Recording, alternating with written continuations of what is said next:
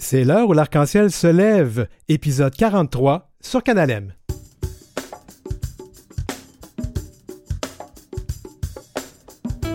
Au sommaire aujourd'hui, Alain Bouchard, un grand pionnier queer qui s'éteint.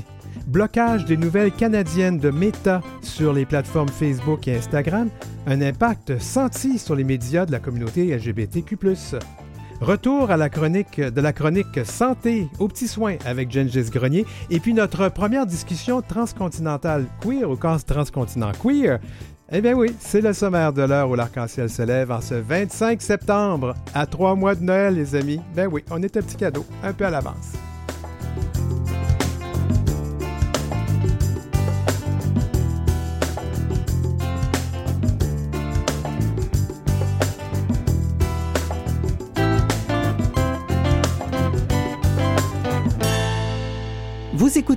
L'heure où l'arc-en-ciel se lève avec Denis Martin Chabot. Eh bien, on a appris euh, discrètement la semaine dernière le départ d'Alain Bouchard à l'âge de 77 ans des suites d'un cancer. Psychologue, il a été l'éditeur pendant 30 ans du magazine RG.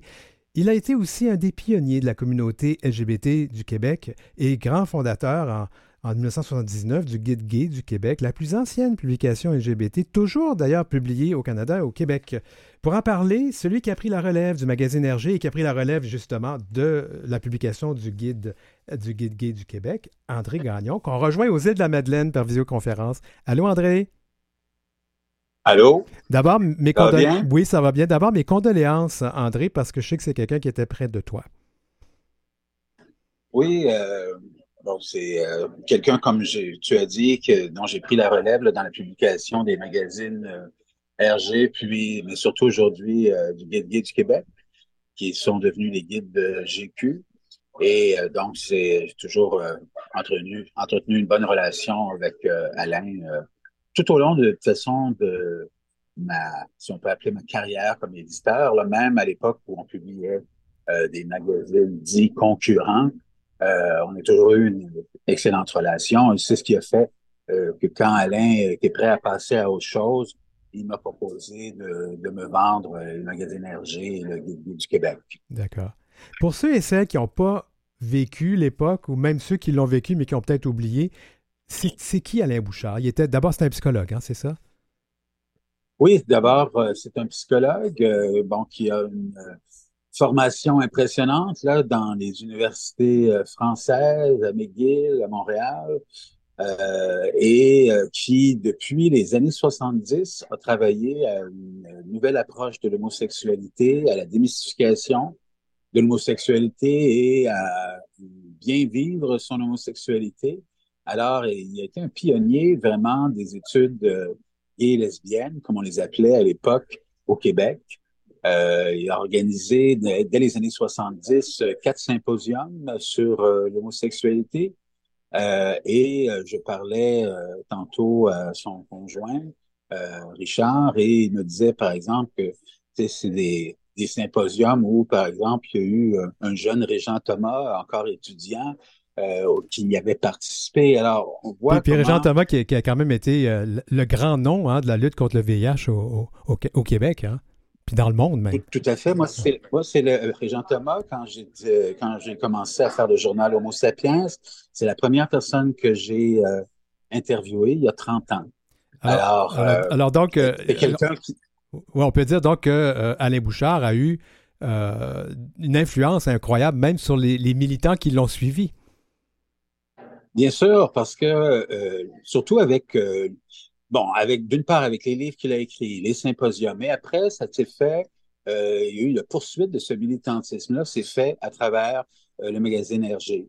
Euh, le magazine RG a été pendant longtemps le seul magazine vraiment au Québec sur une base prolongée, là, parce qu'il y a eu plusieurs tentatives, plusieurs magazines un peu, pas éphémères, mais qui ont duré quelques années, comme le Berdage, etc. Mais euh, le seul magazine qui a, dont Alain Bouchard a été éditeur pendant 30 ans, pendant longtemps, ça a été le seul à parler d'enjeux politiques et sociaux sur une base régulière. C'est lui, à travers les pages d'RG, que ont été portées les principales revendications qui ont amené à une quasi-égalité en droit aujourd'hui pour euh, les personnes LGBT. En fait, le magazine RG, ce qui était particulier de ce magazine, les gens ne se rappellent pas, mais euh, c'était bien avant qu'on ait Grindr et puis Scruff et, toutes les applications. En fait, c'était un lieu de rencontre. Hein. Les gens s'envoyaient des petits messages euh, par, le, par le truchement du magazine. C'est comme ça qu'ils se ben, rencontraient. au début, au début, au début, si ça, si ça, si ça s'est appelé RG, c'est qu'au début, ça s'appelait tout simplement Rencontre gay et c'était dans les deux, trois premières années, c'était uniquement des annonces de rencontres. Évidemment, on est avant Internet. On est à l'époque où même le village n'existe pas encore formellement euh, à Montréal. Il y a quelques commerces, une petite concentration de commerces gays autour de la rue Sainte-Catherine, mais on n'appelle pas encore ça le village. Alors, euh, à cette époque-là, euh, pour se rencontrer, il n'y avait pas 36 façons. Alors, il n'y avait évidemment pas toutes les, les réseaux sociaux. Alors, euh, c'était par la poste. C'était, on, envoyait, on plaçait une annonce et des gens répondaient par la poste et on leur envoyait les réponses. Alors, au début, Rencontre Gay, c'était exclusivement ça. Et puis, peu à peu, tout en gardant les annonces de rencontres, il y a eu du contenu et c'est devenu un véritable magazine. Écoute, je, et qui, qui s'intéressait à tous les enjeux sociaux et politiques de la communauté. Ouais. Euh, écoute, moi, je serais. Euh, je me pose la question, Alain Bouchard, il est mort euh, comme ça. Si ce n'avait été que de certaines publications de personnes comme toi, j'en aurais, je m'en serais jamais rendu compte sur les réseaux sociaux.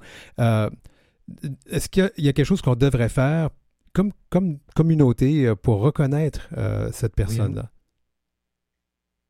C'est moi? Ben, ça, c'est évidemment, c'est à la communauté à se poser cette question-là, je pense, d'abord et avant tout. Mais euh, moi, personnellement, j'aurais souhaité que ce soit une ben, ben reconnaissance qui soit faite de son vivant. OK? Mais euh, bon. Ben, je vois, c'est juste que je ne suis pas capable de connecter le visuel. Excusez-moi, il y a quelqu'un qui se branche sur Internet, sur la même ligne que nous. Excuse-moi qu'on a été un petit peu interrompu. Il euh, faudrait juste débrancher, faudrait juste couper son micro, s'il vous plaît. Continue, s'il te plaît. Oui, vas-y. vas-y, voyons. Là, j'ai-tu perdu. Euh, André. André, oui. OK, c'est là, c'est bon. Alors, André, tu disais, demandez qu'est-ce qu'on devrait faire pour reconnaître rapidement euh, l'importance de cette personne? Euh, ça, c'est une question que la communauté elle-même devrait se poser. Mais c'est certain que moi, je jugeais à propos de souligner le départ d'Alain, que j'ai appris avec quelques jours de retard, moi aussi.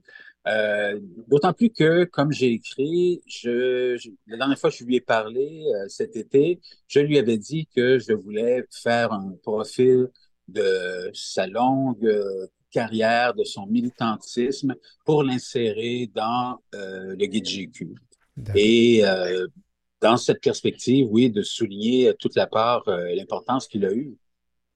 Ben, André euh, Gagnon, qu'on rejoint, qu'on a rejoint aux îles de la Madeleine. Un petit peu désolé pour ce petit pépin de son tantôt, mais merci beaucoup d'avoir été à l'émission. Puis certainement, on va revenir sur euh, cette question-là en temps et lieu. Merci beaucoup, André. Merci, ça me fait plaisir. Au revoir. Au revoir.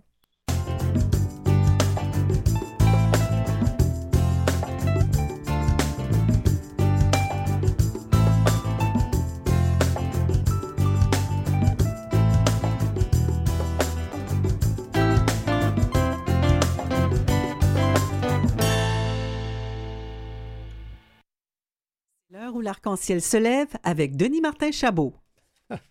OK. Euh, oui, c'est un petit peu rock and roll parce qu'on a plusieurs entrevues euh, aujourd'hui en même temps. Vous l'avez appris depuis euh, un mois, vous l'avez vu, en fait, vous l'avez constaté depuis un mois que, donc, quand vous allez sur vos, sur vos connexions sur Facebook ou Instagram, il n'y a pas grand contenu de médias canadiens. Et quand vous essayez d'en mettre, on vous bloque. Alors, parce que Meta, qui est propriétaire d'Instagram et Facebook, ben, est fâché contre le gouvernement fédéral à cause euh, justement de, cette question de, lui demander de payer un peu pour euh, les médias canadiens qu'on reproduit sur ces plateformes-là. Et puis, euh, c'est Facebook qui fait de l'argent et ce, ne sont pas les médias qui en font. Alors, c'est la manière que Facebook et Instagram et Meta ont décidé de punir le gouvernement fédéral en s'attaquant aux médias Sauf que c'est pas seulement les grands médias qui souffrent de ça, ce sont aussi nos petits médias, notamment les médias queer. Et pour discuter de ça, parce que ce magazine-là en est atteint vraiment, c'est, euh, on parle donc à Yves Lafontaine, qui est l'éditeur, l'éditeur et qui est donc qui de Fugue et qui est au premier plan de tout ce qui se passe là. Salut Yves, qu'on rejoint ici à Montréal. Salut Yves, ça va bien? Oui, ça va bien, toi? Oui, ça va bien. Alors Yves, dis-nous d'abord, comment, comment ça s'est passé pour Fugue, cette situation-là, quand, quand on a décidé de, couper l'accès aux médias canadiens euh, sur, Instagram et Meta? Ça s'est fait progressivement. Hein. Il y a eu des tests à partir du mois de mai. Euh, on le savait parce qu'ils nous avaient déjà envoyé des, avertissements que euh, pour ce pour comment choisir pour euh, éviter euh, la nouvelle loi C18, euh, Facebook et Meta allaient être bloqués. Donc, il, fait, plusieurs choses. L'idée, c'est que ça signifie qu'une partie de l'achalandage du site était coupée partiellement. Là, maintenant, c'est complètement via Facebook et Instagram. Euh, on a quand même la chance, nous, d'être connus euh, et de ne pas juste être un média numérique. Euh, alors, il y a beaucoup de personnes qui nous lisent sur le web parce que ça fait longtemps qu'on existe et ils, nous visitent régulièrement. Mais ça a quand même, je dirais que ça l'a réduit environ de, dépendamment des journées, de 15 à 20% de notre achalandage. L'impact est aussi sur nos partenaires communautaires parce que toutes les entrevues, les reportages, les chroniques euh, qu'on publie sur fugue.com étaient aussi partagées par euh, euh, nos partenaires ou même des lecteurs qui, qui voulaient justement échanger par rapport à, à, l'opinion d'un chroniqueur, un événement qui venait de se passer. Donc là, présentement, tous les, euh, tous les contenus qui ont une URL reliée à un site Internet sont bloqués. Les gens qui mettent une photo, ils font un commentaire par rapport à un article, ça, ce n'est pas bloqué parce que Facebook n'a aucune manière de pouvoir identifier que c'est lié à un média canadien. Donc, est-ce que, ça, que ça a un impact directement sur vos revenus? Parce que faut se le dire, c'est pas évident là, pour les médias de, se financer. Ce n'est pas, pas un impact direct dans notre cas parce que, euh, comme je disais, c'est, euh, euh, Facebook, c'est juste une des manières de rejoindre notre lectorat, nous. On a, il faut comprendre qu'il y a environ cinq ans, on s'était déjà fait fourrer par Facebook, là, euh, en, bon canadien, là, je dirais. Euh, on s'est fait. Euh, l'idée, ce qui est arrivé, c'est que on a été l'objet d'attaques de beaucoup de sites en provenance de Russie et de pays musulmans. Euh, hmm. Et euh, des gens ont indiqué que notre, sur notre site, c'était euh, il y avait de, la pornographie, alors que sur, la, page Facebook de Fugue, il n'y a jamais eu de nudité, il y a eu quoi que ce soit, mais juste mettre, par exemple, un, homme en maillot de bain dans l'eau, dans la mer, c'était le cas. À trois reprises, on a fait un reportage sur les maillots de bain, puis un autre, un reportage sur, sur South Beach et euh, la, succession de plaintes euh, qui, se sont faites a provoqué le blocage de la page dans un premier, euh, premier temps, puis finalement le, blocage complet de, la page Facebook pour tout le monde. Et là, nous, on avait quand même 18 000 abonnés à la page Facebook de Fugue. Donc là, on a eu comme une réflexion, est-ce qu'on remet autant d'énergie sur Facebook? on n'avait pas vraiment le choix, donc on a recommencé, mais là, c'est la deuxième fois. donc là, nous, euh, on a décidé d'avoir d'autres types de partenariats. on a développé avec, euh, avec euh, Apple News et avec Google News des ententes de visibilité. Oui, c'est vrai, je reçois, je reçois beaucoup de, Parce que je suis abonné aux deux, effectivement. Exactement. Euh, Donc, euh, c'est des agrégateurs de, de, nouvelles, ça, qui permettent d'avoir, dépendamment des thématiques qui, qui intéressent la personne, euh, des nouvelles en lien avec euh, disons, l'homosexualité, la bisexualité, la non-binarité, les, les, questions transgenres et, d'identité de genre, par exemple. Et, euh, euh, donc, nous, il y a une partie de notre lectorat qui vient de là aussi, en plus du fait que on, partage le, contenu complet du magazine via des plateformes comme Issou, Biblimag, Pressreader. Donc ça, ça fait que, et, tous ces articles-là, ils donnent un lien vers le site web du magazine. Donc, en multipliant les, les possibilités d'accéder à la nouvelle directement, on a limité d'une certaine manière l'impact d'un d'un blocage de Facebook. Mais c'est certain que ça a un impact au niveau de la visibilité du magazine parce que les gens, ils passent, euh, dans certains cas, euh, jusqu'à 3 et 4 heures par jour sur Facebook. je vais, je vais, je vais, je vais t'amener quand même à quelque chose qui est, important dans tout ça, c'est que euh, en même temps, nos communautés sont très présentes sur les réseaux sociaux et tout à coup, cette source d'information-là disparaît, en fait, comme toutes les autres sources d'information. Et, et, ça pose pas un problème, ça, parce que moi, je me dis, euh, déjà, là, qu'on est sous-représenté partout, ça sera. Effectivement, c'est pas juste une question de sous-représentation, c'est aussi, il y a beaucoup de partages de, de, nouvelles qui ne sont pas basées sur des faits, mais sur des impressions. Ben, tout le contenu haineux qu'on a vu la semaine dernière autour des manifestations. Alors, ça, c'est l'autre chose que je vais, je vais t'amener là-dessus parce que Facebook est capable de couper des sources d'information canadiennes, mais c'est drôle quand on lui demande de s'occuper de la désinformation et surtout des contenus haineux à l'égard de nos communautés. Ils font rien ou très peu. Ah, ils font très peu de choses, effectivement. C'est visiblement pas leur, leur, euh, leur priorité. Là. Euh, on, on l'a vu, là. Mais, mais si on revient à l'événement de euh, aux événements de mercredi dernier, là, euh, en rapport avec euh, les manifestations. Là. Tu sais, moi, je veux bien que les parents soient inquiets là, de ce qu'on enseigne aux enfants dans les écoles, mais tu sais, ce qu'on a vu mercredi, ça ne relève pas de l'inquiétude. C'est plutôt de l'hystérie basée sur l'ignorance. Tout à fait. c'est ben ça démontre que les gens sont facilement influençables si on joue sur des éléments comme la méfiance envers le gouvernement, l'inconfort par rapport à l'homosexualité, la non-binarité, les personnes transgenres, puis la croyance que le droit de pratiquer une religion, ça permet de limiter les droits à la visibilité d'une minorité qui leur apparaît dangereuse. Alors que dans les faits, là, c'est juste, on, on, est comme le reste de la population. Ben, on va s'arrêter là-dessus. Yves Lafontaine, rédacteur en chef du magazine Fugue. Merci beaucoup d'avoir été à l'heure où l'arc-en-ciel se lève. Plaisir.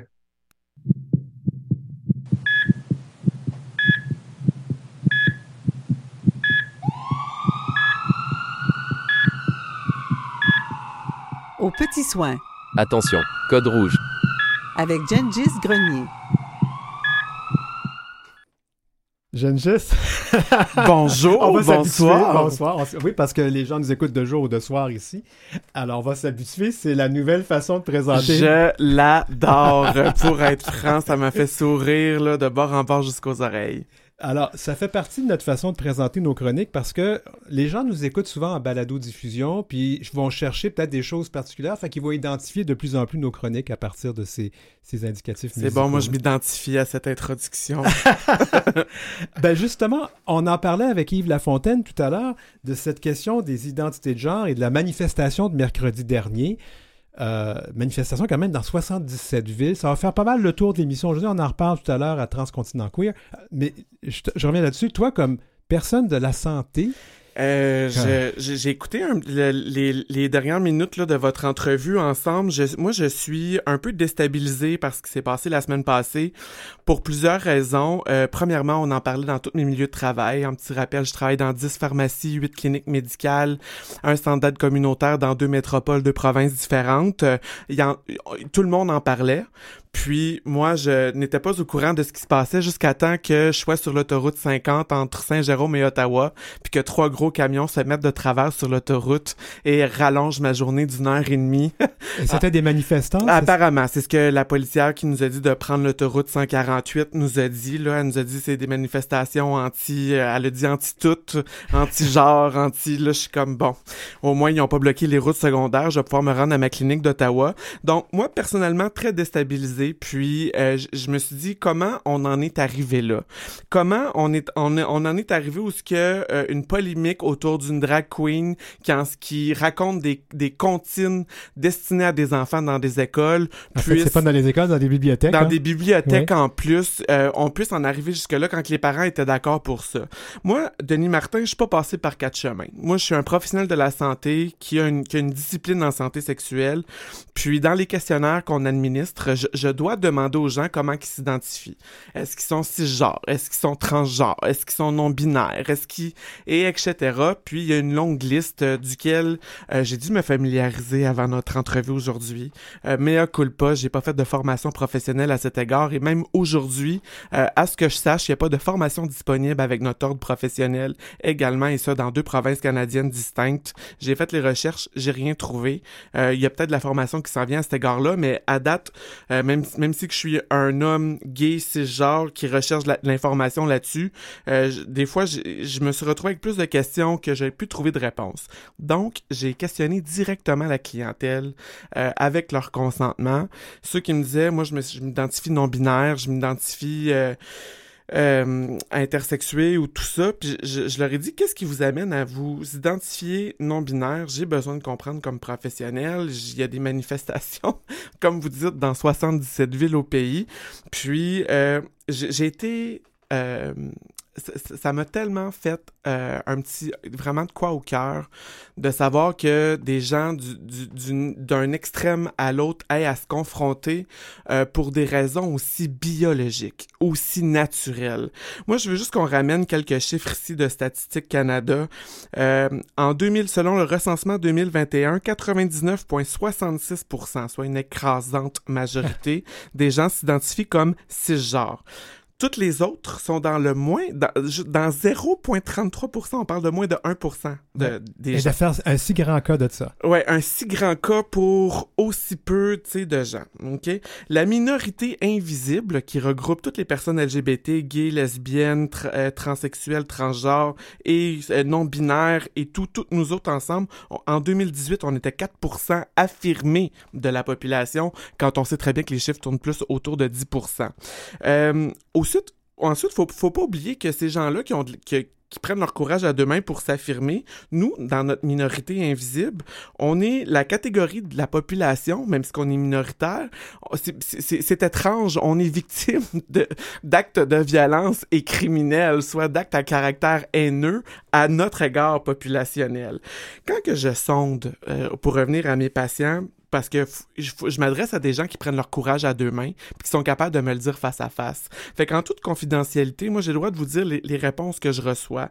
Ben, c'est sûr que quand une personne qui est née hermaphrodite dans les années 80 puis 90, Hermaphrodite, c'est-à-dire qu'il hermaphrodite, c'est qu'on est incapable de, de savoir si c'est une fille ou un petit garçon à la au naissance. niveau, au niveau biologique. Au niveau biologique, on peut pas savoir si c'est des organes génitaux externes ou, ou internes que l'on voit. Donc, ce qu'on appelle Donc- des fois intersexe maintenant. Oui, ben c'est c'est presque deux synonymes en fait. Ouais. On n'est pas capable de différencier dans le fond euh, la personne à la naissance. Puis, euh, tu sais, nous dans le fond, on vient quand même de très loin. Là, Ouais. l'humanité actuelle provient de l'âge médiéval. Ben au siècle dernier, euh, ben il y a des médecins qui se permettaient de de prendre une décision avant la poussée de croissance, avant la poussée hormonale pour ces jeunes-là, puis euh, de décider quel, quel, quel serait leur sexe selon leur jugement individuel et professionnel. Fait qu'il y a des gens qui ont été charcutés dans le mauvais sexe. Mm. Fait que la personne qui veut se réapproprier le sexe qu'elle aurait dû avoir, ben, elle sent où cette personne-là?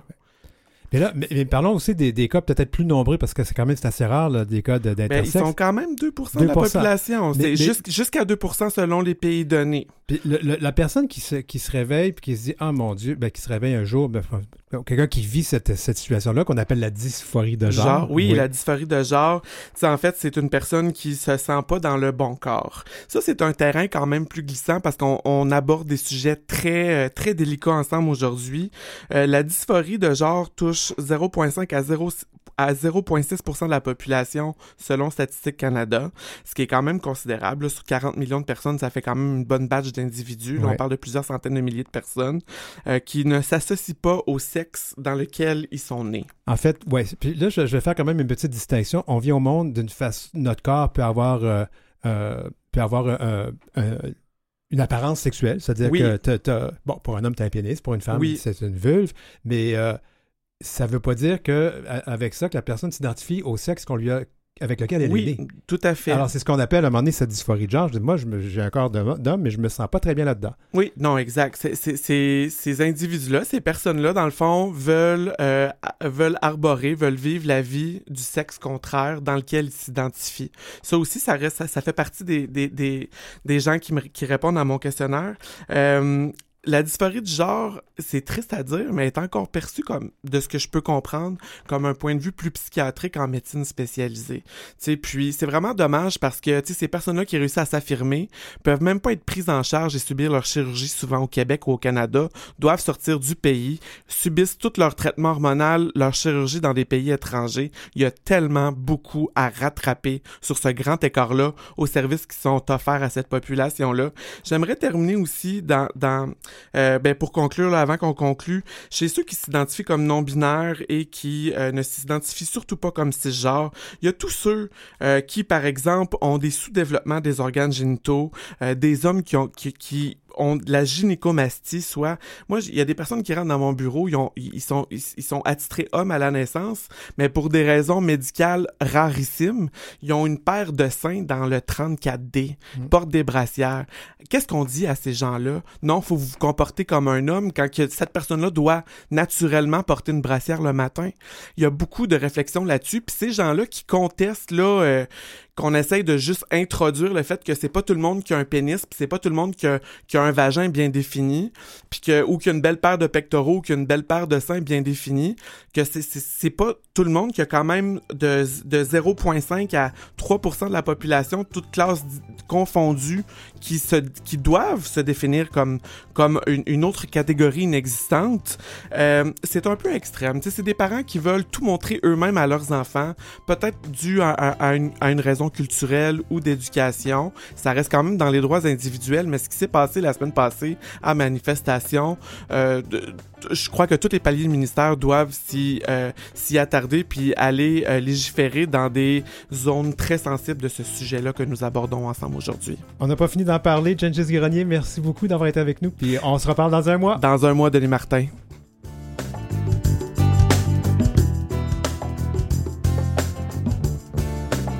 Pour joindre l'équipe, écrivez-nous à heurciel.gmail.com. C'est heurciel en un seul mot et en minuscule, gmail.com. Alors, en deuxième partie d'émission, on continue notre discussion sur euh, ces manifestations contre les droits des personnes de LGBTQIA+, parce que c'est pas rien que les trans, c'est tout le monde qui ont fait l'objet des manifestants. On en discute à Transcontinent Queer, notre première grande discussion pan-canadienne sur les sujets queer. On vous parle de tout ça, donc après la pause.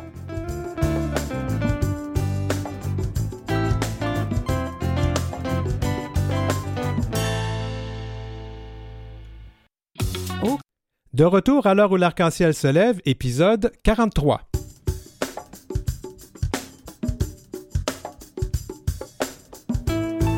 C'est une euh, demi-heure assez importante pour nous à l'heure où l'arc-en-ciel se lève. On va réunir des personnes de nos communautés d'un bout à l'autre du Canada pour discuter des enjeux queer qui affectent ces communautés, dont on parle pas très souvent, mais c'est pas toujours facile d'être queer et d'être francophone parce que les services sont pas toujours là. Mais on va discuter surtout d'actualité. Et oui, on va revenir sur ces manifestations anti-queer qui ont eu lieu la semaine dernière dans 77 villes du Canada.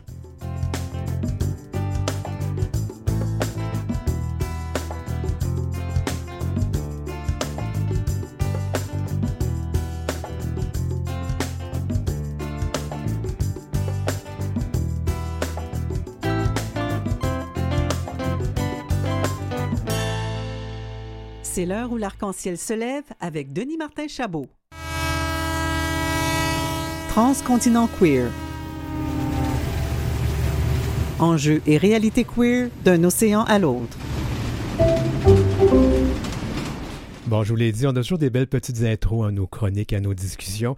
Alors, c'est vraiment important pour nous parce qu'on s'est dit l'an dernier, en tant qu'émission qui est diffusée d'un bout à l'autre du Canada, on trouvait qu'on n'était pas très présent à l'extérieur du Québec. C'est toujours le gros défaut. Puis moi qui ai travaillé pendant plus de, de 33 ans dans les médias, en fait 33 ans à Radio-Canada et, et dans les médias depuis 40 ans, euh, c'est souvent des fois qu'on oublie, puis c'est pas une bonne chose parce qu'il se passe beaucoup d'affaires dans, le, Canada, à l'extérieur du Québec, et euh, ben, souvent on oublie que euh, ça se passe là, ben, ça se passe chez nous, ou parfois il y a des enjeux qui sont importants. Alors, j'aimerais vous présenter le panel des personnes qui vont participer à, ce segment d'émission une fois par mois qui s'appelle Transcontinent Queer. Je commence tiens, par l'ouest du pays. Roseva Forg Jenkins, qui est à Edmonton. Salut, salut Roseva. Bonjour. Alors, on est très content de te rejoindre là-bas. Roseva, dis-moi, qu'est-ce que tu fais, toi, à Edmonton? Ben, je travaille pour un organisme euh, francophone qui s'appelle le Comité franco-queer de l'Ouest. On euh, est la ressource connexe du LGBTQIA+, dans l'Ouest canadien. Euh, donc, moi, je suis à Edmonton, mais j'ai des collègues qui sont en CB, puis on essaie de vraiment répandre notre mission, c'est ça, de parler des enjeux de LGBTQIA+, dans l'Ouest canadien. Et maintenant, vous allez en parler jusque dans l'Est du Canada maintenant, grâce à cette plateforme. On va aller à Toronto maintenant, où nous attend Arnaud Baudry. Salut Arnaud! Bonjour Denis Martin. Alors Arnaud dit, oui, on est content de te jaser aujourd'hui. Arnaud, tu vas donc nous parler des enjeux queer, mais plus dans la grande province de l'Ontario. Mais il y a tellement de monde chez vous qu'on vous a donné euh, une province à, toi tout seul. Alors Arnaud, tu fais quoi dans la vie? Donc moi, je suis à la direction générale de Franco Queer, un organisme francophone en Ontario qui est là pour servir les, francophones de SLGBTQIA+, dans la province. Et puis, on va maintenant se rendre dans la municipalité de Clare en Nouvelle-Écosse. Alors, ceux qui ne connaissent pas la communauté de municipalité de Clare, c'est euh, un petit peu à l'est de la vallée, à, l'ouest de la vallée d'Annapolis, d'où ont été déportés les Acadiens. Et la personne qu'on rejoint là-bas, c'est Dan Robichaud. Salut, Dan. Bonjour. Alors, Dan, je vois que tu es dans, dans ton auto. Effectivement, c'est mon studio mobile. Alors, Dan, dis-nous, parle un peu de toi, qu'est-ce que tu fais? Alors, moi, depuis plusieurs années, je me consacre à ma santé. Je suis survivant euh, euh, du VIH et puis je, je me consacre aussi à, lutter contre la stigmatisation qui, qui reste encore de nos jours.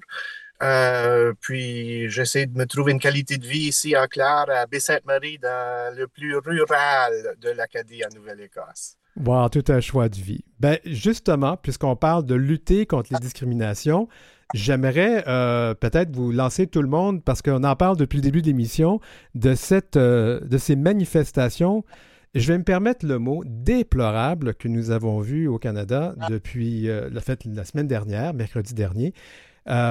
Comment ça s'est passé dans vos régions? Ben, je vais, te, je vais te lancer, je vais commencer à l'Est cette fois-ci. Dan, comment ça s'est passé chez vous, ces manifestations-là? Euh, bien, il, y a eu des manifestations dans tous les grands, grands centres euh, et les gens ont réagi. Euh, le, mood en général était peut-être que c'était une, journée très sombre.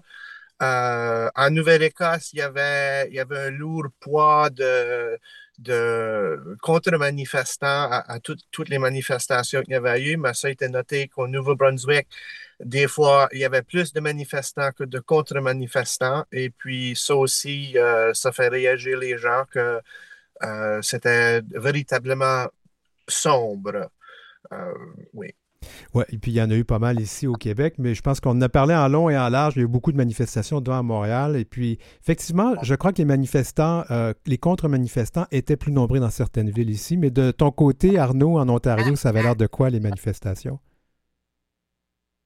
Euh, ben, en tout cas, de mon côté, j'ai participé à Toronto. Moi, je suis basé à Toronto. Euh, il y avait des manifestations à côté de Queen's Park, donc l'Assemblée législative de l'Ontario. Euh, il y avait un petit groupe de manifestants euh, qui étaient là et un plus gros groupe de contre-manifestants qui étaient là aussi. Je sais qu'il y a eu d'autres manifestations dans la banlieue de Toronto avec des, plus gros groupes. Il semble que les manifestants étaient quand même très bien organisés. Je sais qu'il y en a eu aussi à Ottawa, à différents endroits. Et hum, il y a eu quand même des altercations euh, dans certaines euh, manifestations. Il y en avait une euh, vendredi, un groupe s'est organisé pour essayer d'aller s'infiltrer dans une école, mais le conseil scolaire s'était organisé pour assurer la sécurité des jeunes et puis des équipes. Euh, mais c'est vrai que c'est des groupes qui ont l'air quand même nombreux et bien organisés. Là, dans le centre à Toronto où j'ai participé, je pense que c'était c'était plus le groupe des contre-manifestants était était plus gros parce que sans doute c'était Toronto Centre. C'est un peu euh, c'est un peu euh, atypique comme en termes de composition euh, politique et de représentation politique par rapport au reste de la région et au reste de la province. Et puis allons faire un tour dans l'ouest du pays. Euh, Roseva? Oui, donc moi j'étais à Edmonton. Edmonton, c'était euh, une intersection au nord de la ville. C'était assez intéressant comme géographiquement parce que euh, c'était vraiment euh, les manifestants étaient sur un côté de la rue, puis nous autres, les contre-manifestants, on était de, l'autre côté. Alors c'était vraiment une grosse route qui nous séparait. Alors il y avait moins cette séparation physique, mais c'était quand même, euh, c'est moi j'étais allée tôt et je dirais que les, les, les chiffres de, les deux groupes étaient assez euh, pareils. Par contre, j'ai entendu qu'après, les, les personnes qui manifestaient euh, sont devenues plus nombreux et il y avait moins de contre-manifestations. Mais c'était intéressant parce que nous autres, on était en avant de... um, euh, d'un d'un édifice qui s'appelle Alberta Teachers Association, donc l'association des, des professeurs en Alberta. Et eux autres étaient comme euh, montrer leur support en avant en ayant un, um, euh, un drapeau euh, de Pride. Alors, même si les, les chiffres étaient pas sur notre bord, il y avait au moins beaucoup de personnes qui, qui nous envoyaient leur support. Malheureusement, la police était sur, venait nous questionner sur notre bord, puis on disait, ben, va sur l'autre bord pour les personnes qui font les manifestations. C'est eux autres que tu voudrais leur parler, mais non, c'est juste la police qui voulait venir euh, nous parler. Euh, puis pas moi personnellement, mais je veux dire d'autres personnes dans, dans le groupe des, des personnes qui faisaient la partie de la contre-manifestation.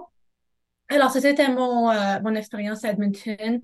Euh, dans, euh, j'ai des collègues qui sont à Vancouver et à Victoria. Et eux autres ont dit au moins les, les chiffres, je pense qu'il y avait beaucoup plus de personnes pour la contre-manifestation que la manifestation. Puis, tu sais, il y avait des, des, des beaux sourires d'eux autres dans, dans le parc qui souriaient. Alors, je pense que eux autres, c'est plus... c'est ça, plus des, des débats, un air joyeux. Nous autres, à Edmonton, je dirais, c'était assez tense.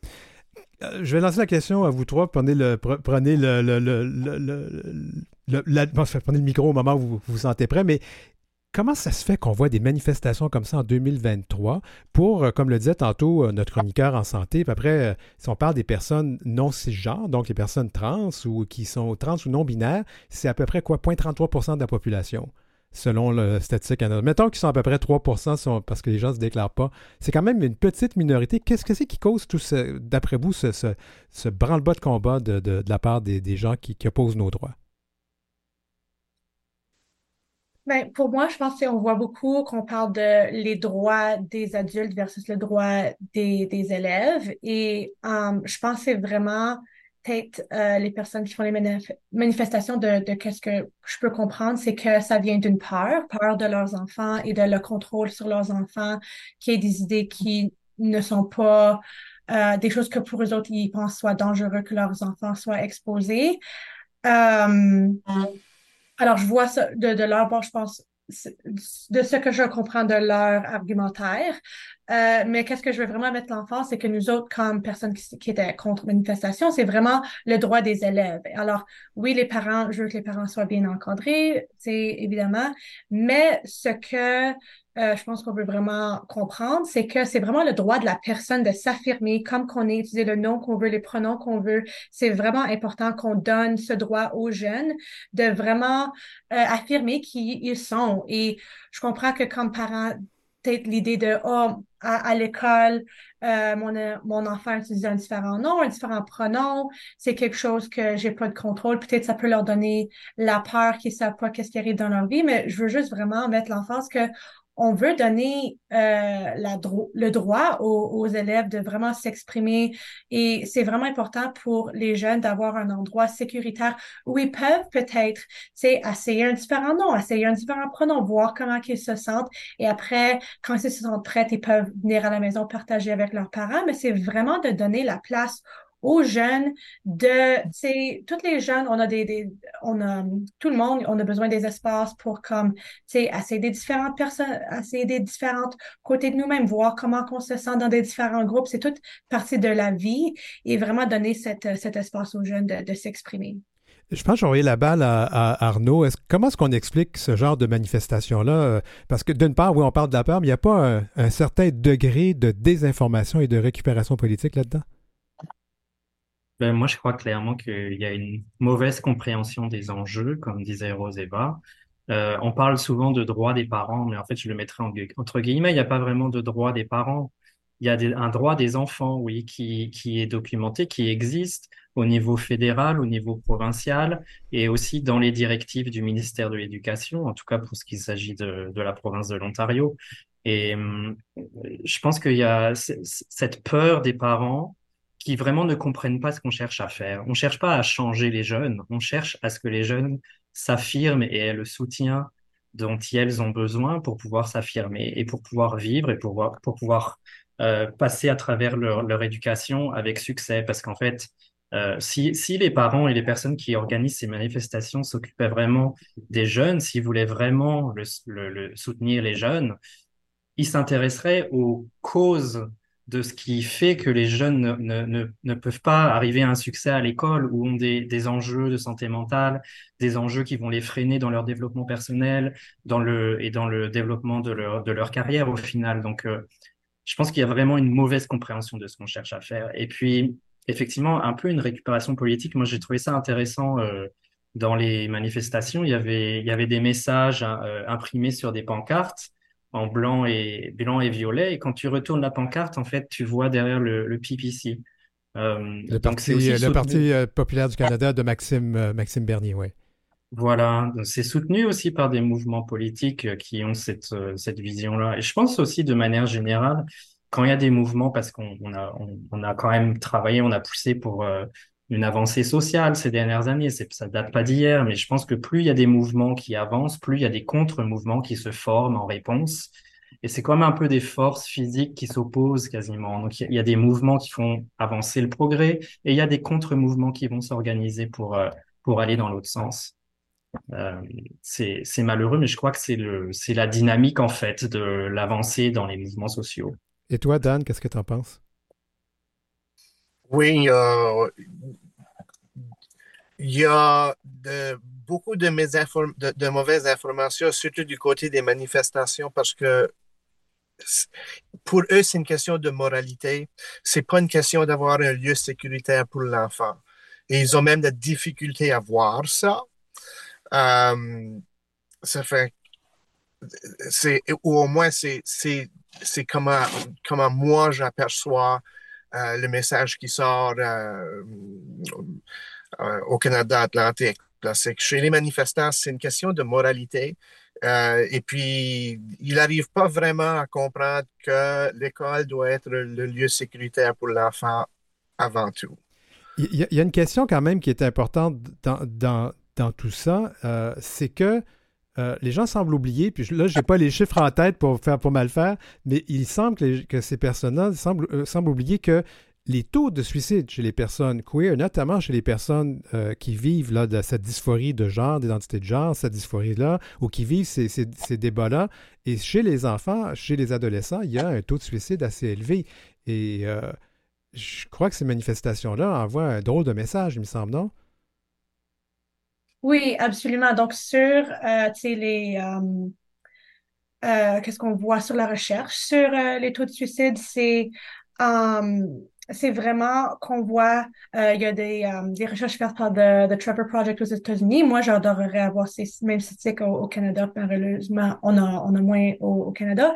Mais on voit que quand les pronoms des jeunes sont respectés par euh, les gens de leur vie, que le taux de suicide, ça, ça a baissé de 50 alors, on voit vraiment que aussitôt qu'il y a une affirmation des adultes dans, leur, dans leurs alentours, que ça aide énormément aux santé mentale des jeunes. Alors, euh, je pense que c'est des, des personnes pour qui c'est euh, on dit qu'on apprend toute leur vie, que nous autres, on, comprend que peut-être c'est quelque chose qu'on voyait pas quand on était euh, plus jeunes des, différents pronoms, mais qu'on comprend que, OK, même c'est quelque chose qu'il faut apprendre, qu'on ne savait pas, que c'est quelque chose de nouveau, si on apprend ce nouveau langage pour comment parler aux jeunes, puis comment leur faire sentir euh, supportés, que ça peut aider avec leur santé mentale. Alors, pourquoi pas qu'on voudrait euh, faire tout est-ce qu'on peut pour euh, supporter des jeunes? Et je rappelle à tout le monde que le pronom IL, là, ça date pas d'hier, ça fait longtemps que ça existe, c'est juste qu'on ne l'utilisait pas. C'était dans la langue française depuis longtemps. C'est quand même, intéressant quand, on entend les gens dire les nouveaux pronoms.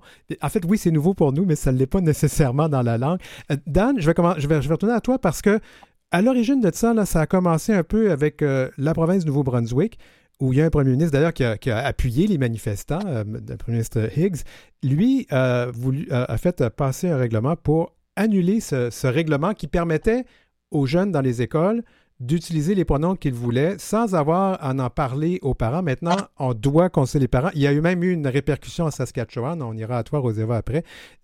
comment ça se passe, là, tout ça? Là? Ah, le, même premier ministre qui, a été photographié a serré la main des manifestants, disons. Euh, l'amertume continue. Euh, qu'est-ce qu'on peut dire? C'est euh, du c'est un gros point d'interrogation. Les gens se posent la question, mais qu'est-ce qui se passe? Qu'est-ce qui se passe au Nouveau-Brunswick? Ça a été des cris d'alarme aussi là, pour pour véhiculer le message que dans, le fond, l'école est, avant tout le lieu sécuritaire pour l'élève. Et puis, euh, revenons au tout de suicide qu'on parlait de. C'est évident que l'école a un rôle à jouer au-delà des idéologies myopes de certains parents. Hmm. Roseva, en fait, il y, a eu, euh, il y a eu une contamination jusqu'en Saskatchewan de ce genre de façon de voir les choses. Oui, oui, absolument. Donc, c'est quelque chose que euh, nous autres, on a fait, euh, mon, organisme, on a fait un communiqué de presse le 8 septembre pour dire qu'on est en, en désaccord, que le Saskatchewan prend cette, euh, prend cette décision et que vraiment, on est là pour les élèves, puis aussi avec le droit de la confidentialité. Donc, le fait que peut-être les jeunes utilisent un différent nom aux écoles que à leur maison. Tu sais, ça, c'est aussi quelque chose que ça fait longtemps. Je parlais à quelqu'un de plus, plus âgé, puis on dit, ben, tu sais, moi, à mon école, il y avait des personnes qui avait pas le nom Marie, ils changeaient leur nom à l'école, ils aimaient aller par Jeanne, OK, on, on t'appelle Jeanne au lieu de Marie, tu sais, c'est pas la fin du monde, c'est vraiment juste le fait de, si les gens veulent s'appeler un, un nom, qui peuvent euh, s'appeler le nom qu'ils veulent sans demander aux parents. C'est, c'est vraiment pour la, la responsabilité de, euh, de respecter les, les jeunes. Et malheureusement, c'est quelque chose qu'on voit en Saskatchewan. Alors, pour moi, c'était vraiment important euh, d'être à la contre-manifestation pour pas que ça devienne quelque chose qu'on voit en Alberta aussi ou qui, qui se répand. Oui, surtout que la première ministre de l'Alberta, certainement, fait partie de ce genre de groupe de personnes qui pourraient nous imposer ce Madame Smith, Daniel Smith. Je, vais quand même envoyer la balle à, Arnaud. Euh, tu es aussi organisateur, donc ben, militant et organisateur d'un organisme francophone queer à Toronto. Euh, est-ce qu'est-ce que les organisations, qu'est-ce qu'on doit faire comme communauté? Parce qu'il faut qu'on réponde à ça. je, voyais récemment dans les journaux là, que les agressions homophobes, euh, transphobes, euh, etc. sont en hausse, du moins au Québec. J'imagine que ça ne doit pas être différent dans le reste du pays.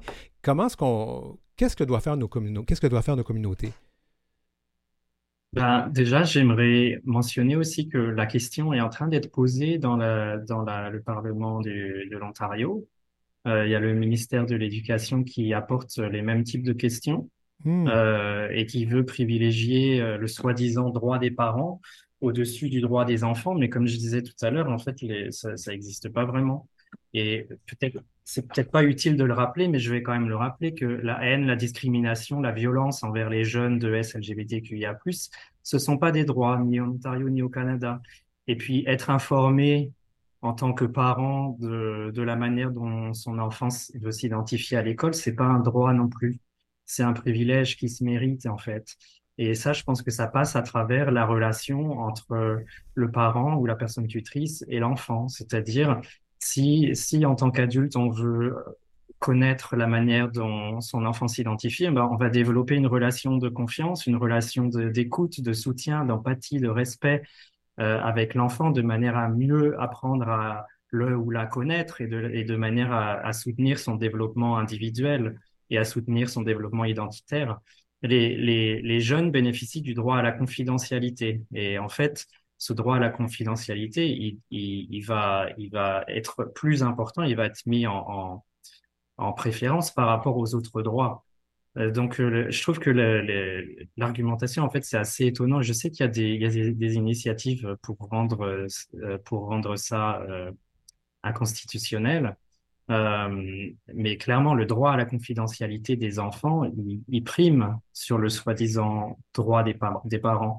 Et en Ontario, c'est intéressant parce que le, ministère de l'Éducation, euh, il y a déjà des directives qui existent par rapport à cette question et ça dit clairement, ça demande clairement aux enseignants, aux écoles, aux conseils scolaires de ne pas divulguer des renseignements au sujet de l'orientation sexuelle ou de l'identité de genre d'un enfant ou d'un jeune sans une bonne raison par exemple, une préoccupation pour sa sécurité et seulement avec sa permission.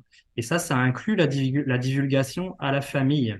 Mm-hmm. Et, je pense que c'est quelque chose qui est, qui est oublié. Et, et, dans le débat, en fait, on voit que les manifestants ou les personnes qui veulent, qui ont cette optique par rapport à la question, c'est généralement des personnes qui sont pas ouvertes à la diversité sexuelle et de genre. Donc, c'est pas des personnes qui sont bienveillantes. Si on avait des parents, des personnes tutrices bienveillantes, la question ne se poserait pas. Ces personnes-là, elles sauraient comment leur enfant se développe, comment leur enfant s'identifie. Pourquoi est-ce que ces personnes essaient d'aller chercher une manière de, savoir et de contrôler la manière dont leurs enfants euh, s'expriment ou s'identifient à l'école? C'est parce qu'elles n'ont pas cette relation avec leurs enfants. Et donc, elles n'ont pas la confiance des jeunes pour pouvoir euh, savoir vraiment de qui, de qui c'est, qui c'est de leurs enfants, comment est-ce que leur enfant se développe et s'identifie? Euh, donc, pour répondre à ta question, qu'est-ce qu'il faut faire? Ben, Je pense que du point de vue des parents, c'est développer une relation plus profonde de soutien, d'empathie, de, de, de, compassion avec leur enfant. L'amour inconditionnel des, adultes, ça veut dire quoi? Ça veut dire soutenir les enfants dans leur développement individuel, dans leur développement identitaire, et essayer de les contraindre dans, dans une euh, vision des choses qui est euh, complètement binaire et prédéterminée.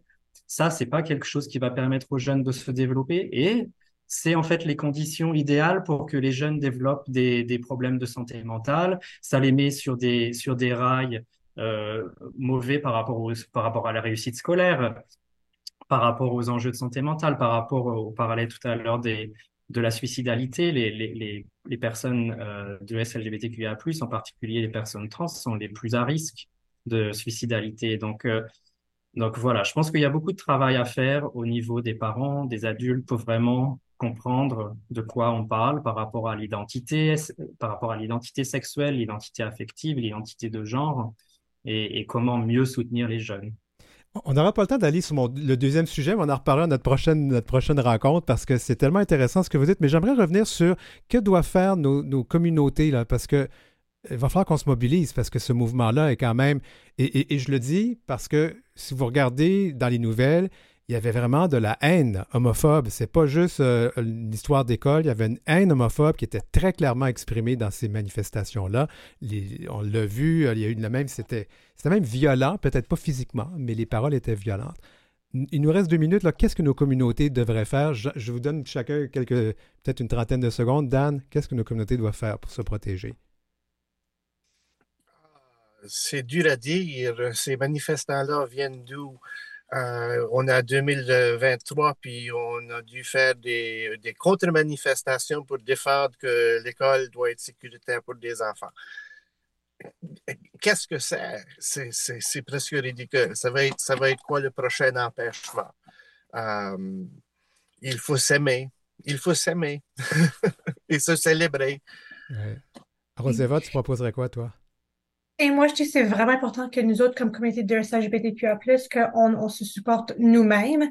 C'est euh, des personnes, des fois qu'on voit qui disent « Oh, moi, je suis quelqu'un gay, les enjeux trans me voient pas, je suis lesbienne, les enjeux trans ne voient pas. » Non, c'est il faut être en solidarité, toute la communauté et des alliés avec les personnes trans parce que je pense les euh, tu sais ça, ça commence avec les personnes trans sont les plus vulnérables. Alors c'est là que les, les, les groupes vont aller chercher en premier. Et ensuite ils vont venir pour tous nos droits. Alors on ne peut pas se séparer et dire que oh comme personne gay ça me voit pas. C'est tous nos droits ensemble. L'acronyme de SLGBTQIA+, il faut agir en solidarité. Rapidement Arnaud tu dirais quoi toi? Ben, je dirais déjà, faut pas utiliser les mêmes armes euh, que nos adversaires, c'est-à-dire plutôt que de s'ancrer dans la haine, on va s'ancrer dans l'amour et le respect de l'autre. Et euh, effectivement, prendre soin de nous en- individuellement et en tant que communauté.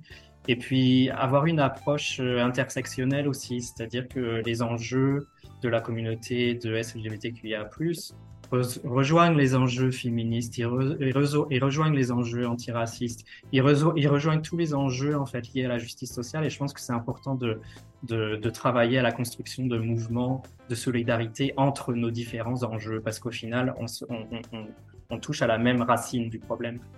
Ben, merci tous les trois, Roseva euh, Forg, For- Forg Jenkins, Anne- Arnaud Baudry et Dan Robichaud. On se revoit dans un mois, on se reparle. Merci. Euh,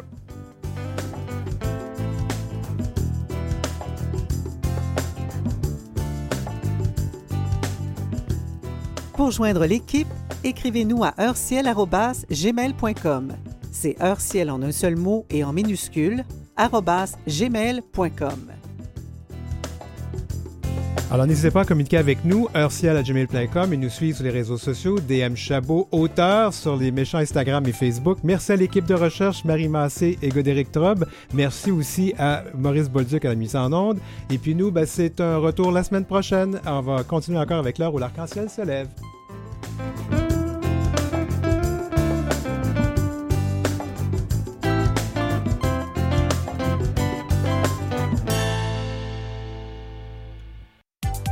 Après